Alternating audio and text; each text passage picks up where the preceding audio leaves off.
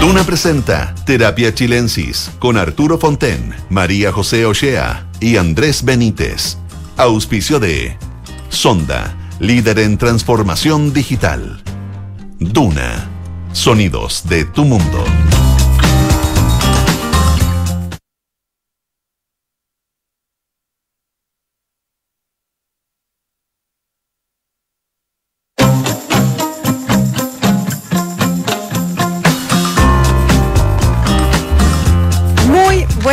Tardes a todos y todas quienes nos escuchan este día, lunes primero de agosto. Entramos al mes 8 de, del Así año. ¿ah? Eh, bien impresionante cómo, cómo pasa el tiempo, el mes de los gatos. El mes, Mes que, de los gatos, así es. el mes en que Julio ya no está. Había que pasar agosto, decían, ¿no? Sí, pero todavía no. Ahora, ahora entramos en la fase decisiva. Por eso hay que pasar agosto, en- entre otras cosas, para llegar al plebiscito. yo, yo estaba pensando mientras que varios saludaba, no- no decía, agosto. Es primero de septiembre, que no sé si hay programa el primero de septiembre, porque no sé qué día es, pero decía, sí. estamos a cuatro días. Sí, como que vamos a entrar en un loop de, de pausa, de no sé, con paz de espera total este mes. sí, porque además hay gente que ya me ha dicho que está un poco aburrida de la espera, ¿o no? Sí, pues allá ¿Ya de qué? de, ¿De moto- qué? monotemáticos. Monotemático. Bueno, pero tú tenías un tema estelar. No, pero pasan cosas, pasan cosas dentro de este eh, crispado ánimo ambiente político que fuera de fuera de bromas sí se, se ha visto bastante polarización en el, en el debate político, en las redes sociales, la cosa está bastante hardcore, por así decirlo. Eh, ayer ocurrió un, un hecho que a mí me parece muy lamentable, que es que Televisión Nacional decide sacar a Matías del Río, un entrañable compañero de trabajo. Sí, hay Me que hacer tocó- el disclosure. porque Sí, Matías trabaja trabaja- acá en- en- es una de las voces principales de, de esta radio y además a mí me tocó trabajar como más de un año con él, compartir el programa Nada Personal. ¿Verdad? Porque ahí fue el tu que- debut en radio. así fue mi debut, con Matías del hay Río. escalado bien rápido. ¿Escalado? Sí, pues en la, en Esca- la- escalar. Escalado o... Te voy a dar tres segundos para que te retracte de tu palabra escalar. escalar, viene del andinismo, subir o no. Ah, tú lo tomas Conquistar. como... Conquistar. he conquistado el, el mundo. Suena mejor, ¿eh? Es lo mismo, pero No, suena escalar, mejor. escalar tiene un componente negativo, Ah, que uno ah, hace cosas para escalar. Eso no. ¿Y qué hacen los alpinistas? Escalan. Bueno. Yo creo que es una palabra ya, supongamos, pero bueno, pues te ha ido re bien en la radio en todo caso. Sí, pues estoy muy agradecida. Bueno, pues hablábamos de Matías, sí. Quiero decir que eh, gran parte de que me haya bien en la radio es porque Matías fue un compañero de trabajo increíblemente generoso con sus conocimientos, me enseñó mucho, me ayudó mucho eh, a, trabajar en la radio y eh, no tengo ninguna duda, como dijeron esta mañana también en el programa, en el programa de Lemos de Nos, donde está Matías, la Consuelo y Nicolás, de su eh, enorme talento, profesionalismo, ecuanimidad y eh, de que Matías siempre estaba en un permanente... Nos reíamos incluso porque le pegaban por momio y le pegaban por zurdo todo el día. Oye, aclaremos, José, te eh, comparto todo lo que dices, pero aclaremos a la gente que todo esto se refiere a la salida Sí, de claro. Matías del programa Estado Nacional de Televisión Nacional, por lo pronto, ¿no? Así es. Y que hay distintas versiones de lo que pasó, pero probablemente tú las conoces mejor, ¿no? No, la- el, canal sacó esta mañana una declaración explicando esto porque generó bastante impacto. Matías era el conductor junto a Costanza Santa María del programa político dominical eh, importante del canal. Como dices tú, es un canal público y eh, la explicación que da el canal en su comunicado es que esto se debe como a definiciones estratégicas, eh, que Matías estaría eh, preparando otros programas y que él va a quedar con su programa en el canal de cable de televisión nacional que se llama Vía Pública. Sin claro, pero el escándalo parte porque eh, cuando se sabe, ¿no es cierto?, se denuncia como que lo habrían sacado por ser, porque había en ese programa mucha gente de derecha y poca Claro, de izquierda, por decirlo claro. así, ¿no? Entonces sería como un balanceo. Eh, claro, algo así, no, no, no está muy clara las explicaciones que da el, el canal en ese sentido. Lo que sí es que a él le, le- esta decisión se tomó hace 15 días, algo así. Eh, no, 10 días más o menos, creo que el 22 de, Ah, no sabía, sí, de julio se le comunica esta decisión a Matías con la explicación, se la comunica al director de prensa, eh, que había asumido hace poco, se llama Pablo Adilla, y le comunica que eh, prefiere sacarlo del programa para protegerlo. Ese es como eh, para protegerlo de la exposición, porque hace rato que Matías venía siendo un, blanco como de críticas, sobre todo del mundo más bien de la izquierda, en las redes.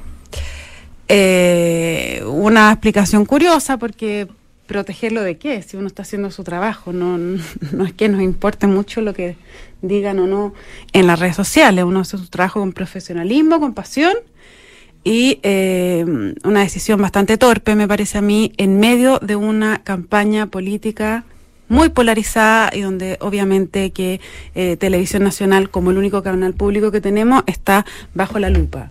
Entonces, Oye, sacar a uno de los rostros conductores en este momento, a mí me parece que es una decisión muy poco estratégica de su Yo parte. comparto totalmente lo que ustedes dicen. Nunca he trabajado con Matías, eh, simplemente lo he visto como espectador en ese programa. Y rara vez uno encuentra un periodista eh, con esa mm, buena onda unida a una capacidad de interpelar. Sí. Porque hay periodistas que interpelan, pero lo hacen de una manera muchas veces antipática o de una manera que tensa el programa, ¿no? Matías es una persona que logra eh, transmitir eh, calor humano, humor, sencillez, espontaneidad y a la vez filo. Las preguntas son afiladas, las preguntas son preguntas que están, tienen información de atrás, pero no hay pedantería. Eh, Yo creo que es un periodista muy ejemplar. Creo que Televisión Nacional se desprende de una figura muy, muy difícil de reemplazar, porque eh, tiene cualidades muy particulares, eh, muy especiales. Tiene carisma, tiene conocimiento y tiene sencillez, tiene humor. Ahora, su papel tiene también es obviamente... que- y en- tiene independencia. y tiene independencia de espíritu, o sea, es una persona que tú sientes que es un espíritu libre y que por consiguiente frente al político lo aprieta y le hace las preguntas que hay que hacerle. Y lo que esto más bien sugiere es que lo que se está buscando, te fijas, es más bien lo contrario, es un periodismo dócil frente al poder. Y eso es lo que justamente no necesitamos. Y no puedo dejar de pensar en lo que había en el programa al principio, en la primera vuelta de Boric, sobre el tema medio de comunicación, que era inquietante, porque había un consejo que tenía que velar y de alguna manera vigilar a los medios de comunicación. O sea, hay una beta aquí que, más allá del caso de Matías del Río, debe encender inquietud y alarma. Solo aclarar que Matías sigue en TVN. Pues, Sí. TVN no lo eh, tiene otros programas, digamos, este Claro, pero sale del programa estelar. sale de su programa Político estelar, político estelar y no para que después no digamos lo sacaron pues Matías No, no, sigue estando ahí lo sacaron de ese y claro programa. acá hay dos cosas una es que esto se conf- esto ha caído en el ámbito de la libertad de expresión por decirlo así y en eso to- todas las palabras tuyas Eh, TVN lo ha querido poner en un ajuste de sus conductores, que eso también hay que reconocer. Es legítimo, Es legítimo. obviamente. Lo que pasa es que se enredó todo este tema y como bien dice la José, eh, en un momento, de esta- hablábamos al comienzo, a cuatro semanas prácticamente de un plebiscito muy importante, es raro desarmar, suena raro, se ve raro desarmar un elenco que ha durado mucho tiempo y con mucho éxito. Entonces, por eso quizás se ha armado todo este, todo este problema. Bueno, nada más decirle que eh, Matías, ojalá Bueno, que no Matías, nos esté escuchando, porque Le, que descanse le- un le poco. deseamos un gran futuro en, y nuevas oportunidades. Sí, no me cabe duda que y- su talento le va a abrir, abrir Bueno, muchas además- puertas. Y es el tipo de periodista que más necesitamos hoy. Por eso está en Duna. Por eso está en Así Duna que- todas las mañanas y bueno, sigue trabajando en TVN y tiene de todas maneras larga vida por delante Oye, porque pero- además de ser periodista, es una gran calidad humana y eso Oye, cuando me que- saquen a, a mí de acá, ustedes pueden decir lo mismo. Oye, yo sabía que iba a de mí, por Pero favor. ¿por qué agua por para tu favor. molino todas las veces? La otra vez con Héctor Soto también te dio un ataque de celo porque lo habíamos Soy eh, celoso de los piropos. ¿Qué te fijas cuando no son para mí? No, te imaginas. Está bien, te lo juro que eh, el día que tengamos que hablar de ti, Andrés, y lamentar tu ausencia, me voy a dedicar por lo menos la mitad Claro, ahora la única que me podría sacar de acá eres tú, así que no sé qué te va a lamentar. Mira, tú quieres me vas a sacar, ¿tú ¿cómo te voy a sacar yo a ti? ¿Ah? Oye, Claro. qué simpático. Oye, Qué Hablemos un poco de Sí. encuesta. Pasemos de, ya que hablábamos que estábamos en, en medio de una campaña, eh, ayer eh, la encuesta Academ, la encuesta Academ que ha, ha pasado a ser una invitada protagonista de todos los domingos en todos los celulares. Pero hay más, hay ah, sí, Sí, el bueno. CADEM es, muy expansiva los días eh, domingos. todo el mundo, pim, pim, pim, empieza a Mm. sonar el, el- el WhatsApp.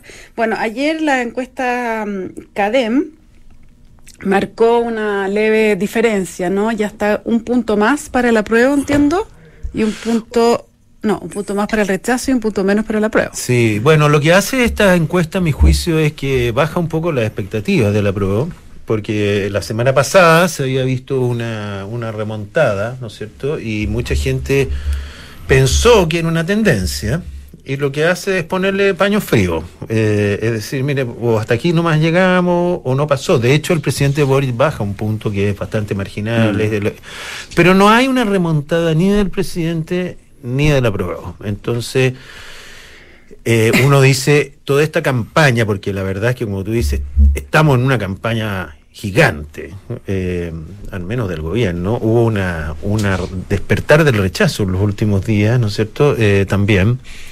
Pero esta cuestión se, se lanzó, se lanzó eh, con algunos visos de, ilegalidad aparentemente en el gobierno, hay una investigación de la Contraloría, por lo pronto, ¿no es cierto? Pero lo que a mi juicio es importante de la academia para uno u otro lado es que eh, la cosa no va a ser tan fácil cambiar esta tendencia, de que ahí se quedó, obviamente quedan cinco semanas, pero esto no era una espiral de buena onda hacia la prueba. Mira, no sé, yo, yo creo que, la, que, que está todo muy, muy, muy volátil todavía. ¿eh? No, no me atrevería a decir que se frenó para un lado, fre- Pero se esta frenó semana para el se otro. frenó. Sí, pues porque también... Es lo que podemos decir ahora. Claro.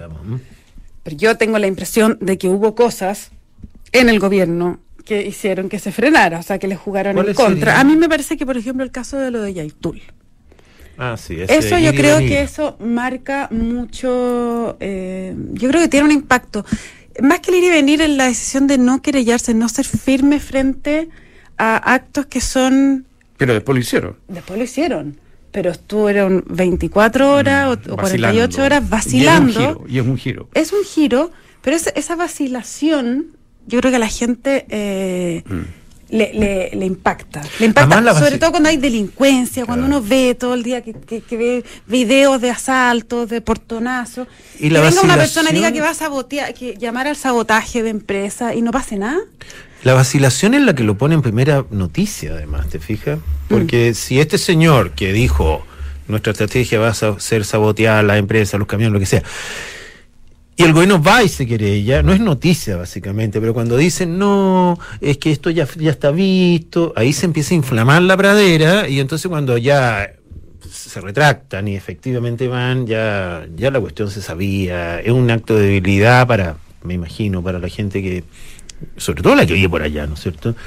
Eh, que, Bueno, el presidente Boric tiene un 37% de aprobación y un 56% de desaprobación en esta encuesta. Claro, pero es que como había subido un poquito la otra vez, yo por eso digo, hubo un cambio de tendencia la semana pasada que no se, que no se consolida esta semana. Sí, a mí me parece que esta semana, esta encuesta y la siguiente son muy decisivas, porque si esta encuesta hubiera mostrado que esa acortada de brecha de 15 a 8 Hubiera seguido. hubiera continuado, hubiera sido claramente una, Una tendencia. un- una nueva tendencia. Eso no ocurrió porque la brecha hoy día es 10%. O sea, eh, la brecha mm, prácticamente se ha mantenido, mm, no es un cambio sustantivo, pero, Pero- pero, pero, no siguió acercándose. Entonces, no es un cambio de tendencia que uno pueda proyectar. Eh, y luego, el impacto de la franja, que, que lo vamos a hacer. Después de la primera semana de franja, yo creo que es el otro punto clave que hay que observar. Espérate, la franja parte hoy, ¿no? No. Ah, no, el 4. El cuatro. El 4, un mes antes. A la, a- a la semana de franja yo creo que uno tiene una sensación más o menos de... ¿De, de, de qué ¿De cuánto puede pegar? De cuánto puede pegar. Sí. De ahí para adelante yo creo que ya la cosa se va a estabilizar un poco, esa es mi, mi tinca. Entonces, las próximas dos encuestas son, son, son, son esta y las dos que siguen, yo creo que hay que observarlas con mucha atención. Mm. Y dentro de eso, eh, a mí me, me pareció interesante una pregunta nueva que, que buscaba qué temas se valoran y qué temas eh, no se valoran o preocupan. Y dentro de los que aprueban, yo lo leo, me, me destacaría así, eh, lo primero que gusta, digamos, dentro de los que aprueban, es eh, el Sistema Nacional de Salud. Con luego, un 30% sí, Luego el, el, Estado Social de Derecho y luego la gratuidad de la educación. Esos serían como los puntos fuertes eh, del apruebo. Y los puntos fuertes del rechazo serían curiosamente de nuevo salud, pero el sistema que sea un sistema único de eh, salud. sí, eso te quería preguntar justamente a mi experto constitucional Arturo Fonten. ¿Cuál es la en qué está la diferencia para que la gente lo entienda de esa manera? Bueno, yo creo que lo que, lo que, a ver, eh, lo que está detrás del rechazo es la idea de que termina la posibilidad, ¿no es cierto?, de las ISAPRE, desde luego, ¿no es cierto? Y lo único que hay Perdón, es que... eso también pegó en la semana. Estuvo la declaración de, eh, de los fondos no heredables, y estuvo eh, la declaración de, eh, del director de FONAS diciendo que le gustaría caminar hacia un... No, no, dijo, la ISAPRE no tiene ningún ninguna cabida en el nuevo sistema de salud. Yo, ni algo parecido a ella. Nada parecido a ella. Y yo creo que esas dos declaraciones fueron muy malas para, para el gobierno. Primero porque los fondos, la heredabilidad de los fondos es un tema súper sensible y lo han mostrado las encuestas, la gente mm. quiere que sus fondos sean... O sea, que sean individuales, por consiguiente... Heredables, porque si no te digo una cosa, es un impuesto. Y ojo, es un impuesto a la clase media. O sea, porque... A todos. a todos. Fíjate, los que, los que tienen que imponer, ¿no es cierto? Y, y les dicen, de esta otra parte, no, no, no son tuyos y lo de la ISAPRE, claro, eso explica que el rechazo lo que habla es que ellos prefieren un sistema mixto, no único. donde hay opción, donde hay opción. Que por lo demás, esa entrevista al superintendente de salud, creo, fue, ha sido muy criticada porque comete una cantidad de errores ese señor. Eh, dice cosas como, pero ¿qué importa la ISAPRE? Si lo importa son las clínicas privadas las clínicas privadas se financian con la ISAPRE. Y además todo el mundo sabe que si desaparecen la ISAPRE lo que va a pasar es un caos en el sistema único, porque no hay cabida, no hay plata, etcétera. Claro, porque se van a trasladar millones de personas al y sistema porque va a generar una brecha mucho más grande en la calidad de la salud entre quienes pueden ir y pagar su prestación privada eh, aunque no tenga ningún reembolso y todo el resto que tenga que Yo creo que fueron muy fríos las Bueno, eso, eso es lo que va a pasar. ¿eh? Lo que va a pasar, es como ocurre, por ejemplo, en, Inglaterra, incluso, donde la salud pública es buena, es que la gente de cierto nivel económico para arriba financia 100% con seguros privados su propia atención privada. O sea, sigue habiendo una salud para ricos. Eh, eso no se elimina. Entonces, ese es un primer punto del rechazo. El otro es la educación. ¿Por qué la educación? Bueno, porque la nueva el proyecto constitucional de la convención eh, deja muy eh, en vago si el Estado va a financiar o no la educación particular privada, o sea, si va a haber colegios particulares subvencionados, que son donde está la gran mayoría del estudiantado hoy día. Eh, no es que esté prohibido, pero no queda claro. No queda claro. Y sí establece un financiamiento basal, que no, se, no sabemos en función de qué se va a definir para la educación pública. Y eso se presta mucho para la manipulación política, se, se presta mucho para la burocracia, porque ¿quién consigue ese financiamiento y cómo? Lo que tú dices, que esta es una nueva pregunta, quiere decir que la gente tiene medianamente claro lo que viene. Pues siempre hemos hablado que esta es una elección que tiene dos dimensiones, ¿no es cierto? Una política, es apruebo o rechazo lo que está pasando, este gobierno, o lo que sea. Y otra que es la constitución en sí misma, ¿no? Eh, pero me da la impresión me da la impresión es que estos dos temas son, porque son muy importantes en la Constitución. Son importantes y son importantes para la gente. O sea, no es casual que la inmensa mayoría de la gente prefiera un colegio particular subvencionado a uno público. Eso es una decisión que toma la gente, que toman las mamás y los papás realmente en base a lo que ellos entienden que es bueno para sus hijos. lo que está pasando en los colegios públicos. Entonces, mira, exacto. Entonces aparecen los overoles blancos y todo eso produce una imagen que por supuesto son algunos colegios, no son todos, son algunos estudiantes de algunos liceos, pero igual la imagen no es buena. Y no es claro el texto eh, en, este, en este aspecto. Insisto, no es que lo prohíba, pero no lo deja claro. Eh, y además establece algunos elementos que son inquietantes para la educación particular, ya sea privada, 100% pagada o particular subvencionada. Porque incorpora mucho la idea de que el profesorado tiene un rol muy importante, que por supuesto lo tiene, pero también aparece poco claro si ese rol participativo del cuerpo de profesores le permite al colegio tener su propio proyecto educacional, o ese proyecto educacional se va a estar resolviendo en la asamblea de profesores, digamos, ¿no? Eso queda como indefinido un poco. Entonces, de nuevo, hay ahí una señal de alarma, ¿no? Entonces, eh, yo creo que la gente, los papás y mamás que tienen hijos en colegios particulares subvencionados ven esto con inquietud y eso por eso está apareciendo. A mí me llama la atención que eh, en, el, en la campaña del apruebo, una de las cosas que, como de los argumentos que intentan ellos poner sobre la mesa es el tema de la certidumbre. Que dicen que el apruebo es, da certidumbre versus un, el rechazo que sería eh, todo de nuevo, caer al vacío, no sabemos cómo sería el mecanismo, etcétera, etcétera. Pero es curioso porque eh, al preguntar en las encuestas también por las emociones que genera el proceso constituyente en la gente, o la apruebo y el rechazo, por ejemplo, que es coincidente con una que llevamos nosotros también el fin de semana, la cadena de ayer eh, dice que eh, preocupación y temor están en 59. Mm. Y 20 puntos más abajo está la esperanza. Y es como el, lema de la, de la prueba sería algo como que la esperanza le gane el miedo.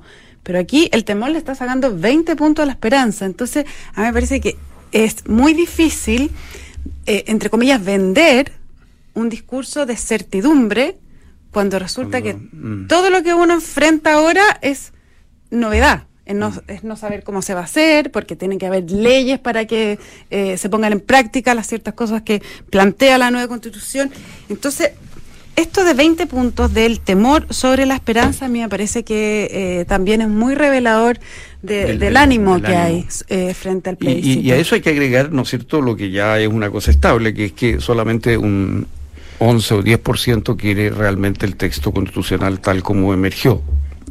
Claro. Y, el, y tres veces esa cantidad quiere cambiarlo, dentro de los que aprueban. Entonces es un texto que eh, requiere reformas importantes. Eh, incluso entre quienes aprueban, eso es mayoría, digamos, 3 a 1. Entonces ese es un punto que a mi juicio los dirigentes políticos todavía no abordan bien. No sé, se empieza a acabar el tiempo. Es que, es que bueno, el, eh, lo reporteamos la tercera domingo y da la impresión de que hay una tensión muy grande entre eh, el mundo más del socialismo democrático y eh, el Partido de Dignidad, el PC, que son de la teoría de no, aquí tenemos que ir con el apruebo sin apellido, porque efectivamente abrirse una discusión de qué vamos a cambiar, que incluya desde el PPD hasta el Partido Comunista, es enfrascarse en una disputa entre ellos que eh, claramente no les conviene. Claro, pero no es necesario que sea un acuerdo formal de todos ellos. Basta con que cada partido eh, enuncie algunos temas fundamentales y haya un. Sí, pero como dice la José, ahí hay un gallinero que yo creo que el mismo presidente Boris no ha querido abrirlo.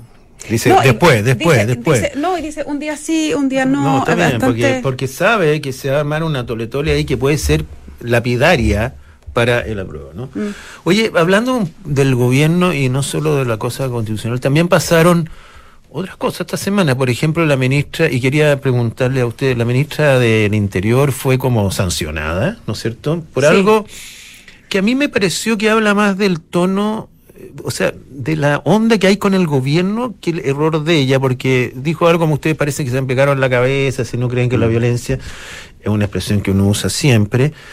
Y a pero hubo un acuerdo unánime de la Cámara de sancionarla y de borrar sus dichos. Eh, la derecha se ha encargado mucho de decir que nunca, desde casi Salvador Allende, todos los comités. Y, la pregunta mía no es tanto. También ha, habido mucha cosa de que el que se iría del, de su puesto sería Giorgio Jackson, que también está con muy bajo rating en el Parlamento.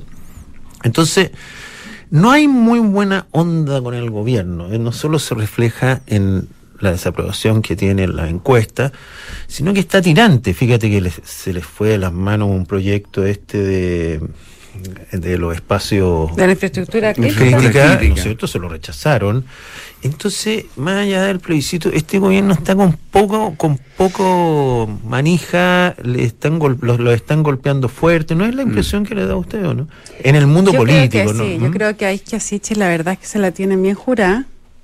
Eh, y parece que también a Giorgio Jackson. Y a Jackson también, porque lo que se sabe hasta ahora es que la verdad no han logrado él generar un vínculo demasiado fluido y, y bueno con, el Parlamento porque además eh, se conocen mucho ya.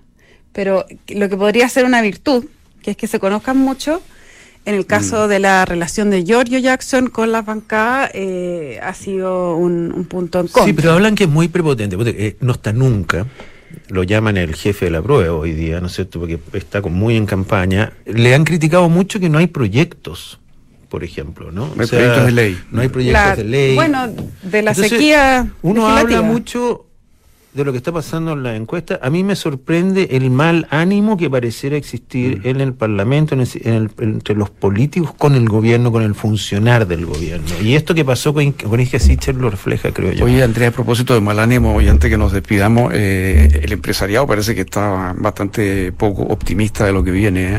y eso puede afectar en las inversiones. Sí, como tú dijiste, creo que, o alguien dijo acá, el empresario está muy molesto con la reforma tributaria, muy preocupado. La reforma tributaria, no la hemos discutido largo acá, pero fue como algo que realmente fue como la guinda de la torta. O sea, como que no entienden que esto se plantea ahora, em, entendiendo todos que se necesitan recursos, la forma. Bueno, Marcel está echando atrás algunas cosas para mm. tratar de arreglar.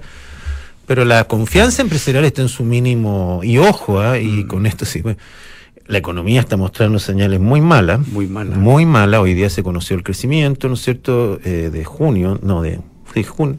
No, no puede ser junio, pero bueno, no sé. El último mes fue 3, algo, el más bajo de los últimos meses. Y vamos directo a una, a una recesión, que todo el mundo lo sabe. Es decir, eh, crecimiento cero el próximo año. Eh, y ese es un panorama que no necesariamente tiene que ver con este gobierno, pero es crónico una muerte anunciada, acá y en el mundo. Entonces el ánimo ahí no está bien. Y creo que eso en algún momento nos va a cobrar la cuenta. Me quedo con una reflexión a propósito de lo que dices, tú dijiste el tema de la forma. Yo creo que eso resume bastante bien lo que está ocurriendo. Está en el caso de lo que ocurre con Matías, el tema de las mm. formas, eh, con Matías del Río. Está en la relación de Giorgio Jackson, con el Congreso, eh, está en esto que dices tú con los empresarios. Está en la isquia. Está en, la isquia, yo creo que en la política. Eh, si hay lugares donde hay que cuidar las formas, es en la actividad política y al parecer eh, al gobierno le ha faltado un poco aprender de eso. Bueno, les cuento a ustedes que la transformación digital de tu negocio nunca estuvo en mejores manos. En Sonda trabajan para que disfrutes tu vida, innovando y desarrollando soluciones tecnológicas que mejoran y agilizan tus operaciones. Conócelos hoy, Sonda Make It Easy. No se vayan de Radio Duna porque a continuación viene información privilegiada al cierre y luego sintonía crónica Epitafios junto a Bárbara Espejo y Rodrigo Santamaría. Arturo y Andrés un placer conversar con ustedes este lunes de terapia y nos encontramos mañana aquí a las 8. Muy buenas noches. Buenas noches.